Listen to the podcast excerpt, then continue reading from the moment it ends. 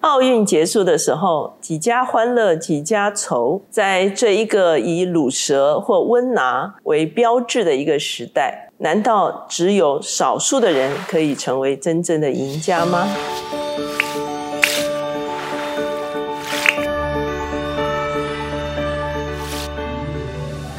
大家好，我是乔美伦老师。每周一次在乔氏书房和大家见面。今天我们的单元是快闪新书。今天我们所要介绍的这本书叫做《长胜心态》（The Long Win）。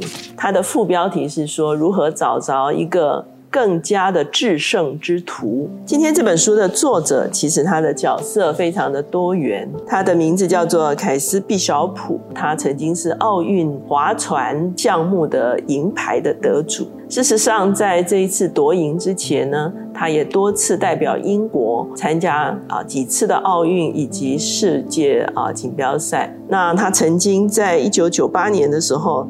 拿到这个世界锦标赛的银牌。二零零三年的时候，在世界锦标赛曾经得过金牌。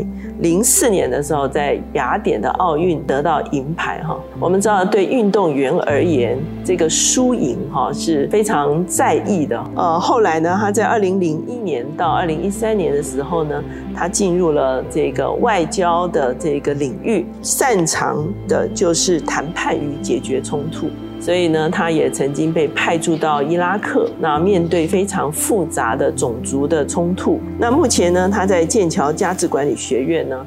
来教导这个啊高管教育的课程。那他整本书哈，就先从什么是 winner，什么是 loser 哈来开始谈。我们知道这个世界呢，常常就给人贴上这两个不同的标签。他首先就是分享他在二零零四年的奥运夺银这个经验。他从他们怎么样。进入这个枪响之后的赛程哈，到他们怎么样专注哈，然后体力耗竭哈，那后来他们知道他们是得了银牌。可是事实上呢，夺银这件事情对他来说其实并没有呃最大的快乐，主要是因为他的搭档其实也是啊非常经验老道的奥运选手，所以他们二零零四年这一次在雅典，他们预设的是夺金。所以呢，当他发现他们最后拿到的是银牌的时候，他的脑海中间闪。过了非常多的画面，这个画面其实就是在乎说别人会怎么看我们。他首先想到的是他的搭档会怎么看这件事情。那第二个，他在想到教练哈，教练会怎么看他们这一次的这个赛程哈？那其他选手怎么看他们？所以呢，他发现其实对奥运选手而言哈，赢得奖牌这件事情。曾经有一位温布敦网球的这个选手，哈，一个丰厚的选手，曾经说得奖之后的嗨。最多只会嗨一周哈，那为什么？因为他们马上接下来就要面对下一次比赛的那个压力跟挑战，所以呢，你会发现在一个这么看重输赢的世界里面哈，除了体育项目之外，我们在很多事情上其实都非常看重一时的输赢。那他特别谈到说，很多的呃文字都谈到 win to win 哈。包括啊标签啦、书籍啦、演讲啦，哈，啊，还有在赛局里面所打出来的这些旗帜，哈，都是在追求赢，对不对，哈？可是呢，其实 “win” 这个字原本是从日耳曼语。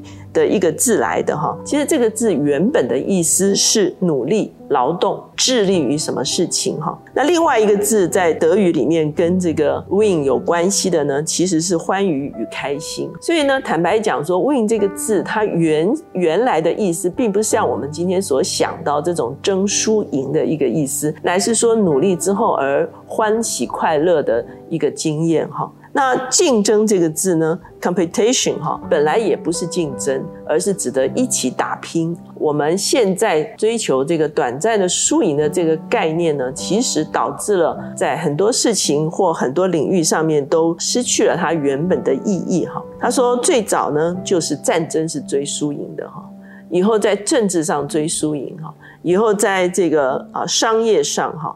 那赢者变成全拿。他发现赢的人呢，他会想要再追求赢，好像上瘾一样哈。成功人士反而是最害怕输赢的一群人。他从人生的这个历程来看的时候，他发现呢，其实呢，我们从小开始就争输赢。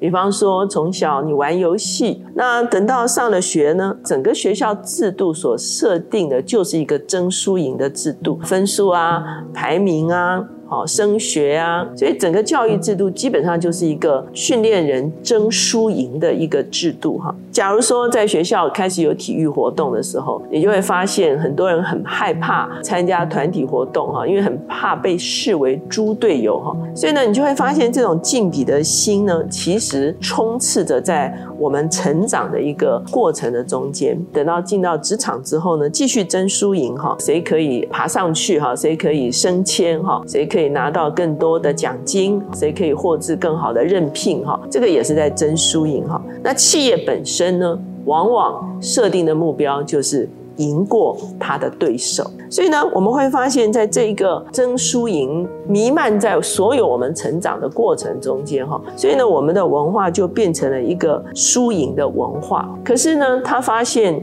在圣经中间呢，耶稣对输赢这件事情却有完全不一样的看法。耶稣的立场是：谁愿为首，就必做众人的仆人。哈，他等于是对成功以及输赢呢，下了一个完全不一样的一个定义。而且呢，在他常年的跟这个国际组织哈，他们要有这个外交协调啊、谈判的这个过程哈，他就发现说，除非有共同的目标。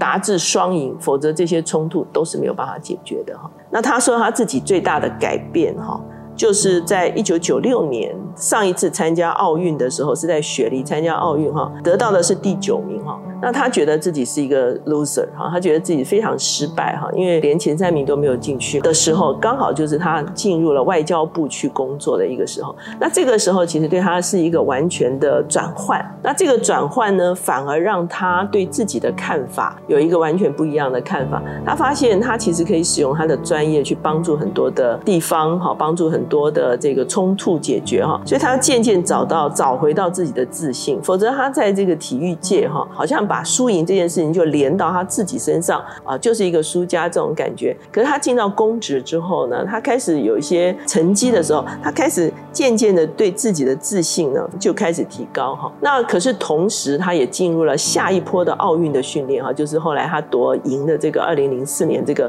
奥运的训练，等于是这两个角色是同时并进的时候，他发现他跟以前受训的这个心态是完全不一样。他会用一个更客观的眼光来看他的输赢，而且呢。那个时候，整个体育界开始有一个新的看法，就是运动员的心理状态。更加的看重哈，整个这个训练的过程开始走向一个比较人性化的训练了。我们大家可以这样说哈。那等到他进到企业界，作为一个这可以说是一个企业的顾问的时候哈，那他常常就会听到这一个企业说，我们的目标呢就是啊要赢过我们的对手哈。那他在跟这些企业咨商的时候呢，他就会问几个问题，他说你为什么要赢过你的对手？你有什么不一样的地方是让你有资格成为业界的第一？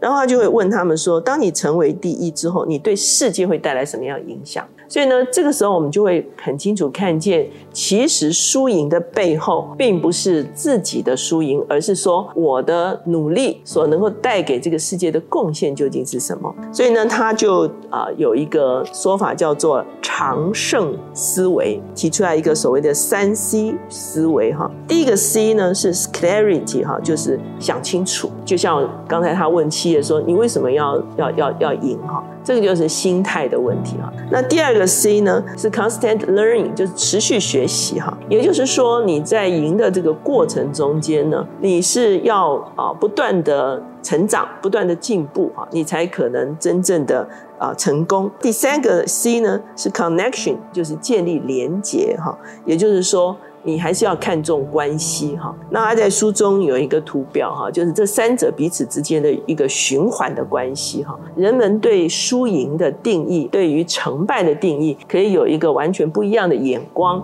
就是我不是只是要爬到别人头上，而是说在我的努力中间，怎么样有正确的动机、正确的行为，而且建立了一个连结的关系，甚至提供一个很好的一个贡献给这个世界。所以呢，他认为说，现在是重新定义成功的时候，成功不能够只用单一的指标来做衡量。这个我们常常就是会用数字啦，或者是用秒数啦，或者是用这些东西来定输赢哈。所以他认为说，定输赢应该定出多项的指标。第一个当然还是成绩跟结果哈，这个也还是很重要的。第二个是啊，究竟你致力于这件事情对社群所造成的影响究竟是什么？第三个。是你希望建立的关系是什么？第四个，你学习的发展和领域是什么？第五个，希望自己与他人体验什么样的经历？第六个，其他自己所看重的领域究竟是什么？这个输赢或者是成败的这个历程，我们在努力完成一些事情的过程中间呢，其实它是一个人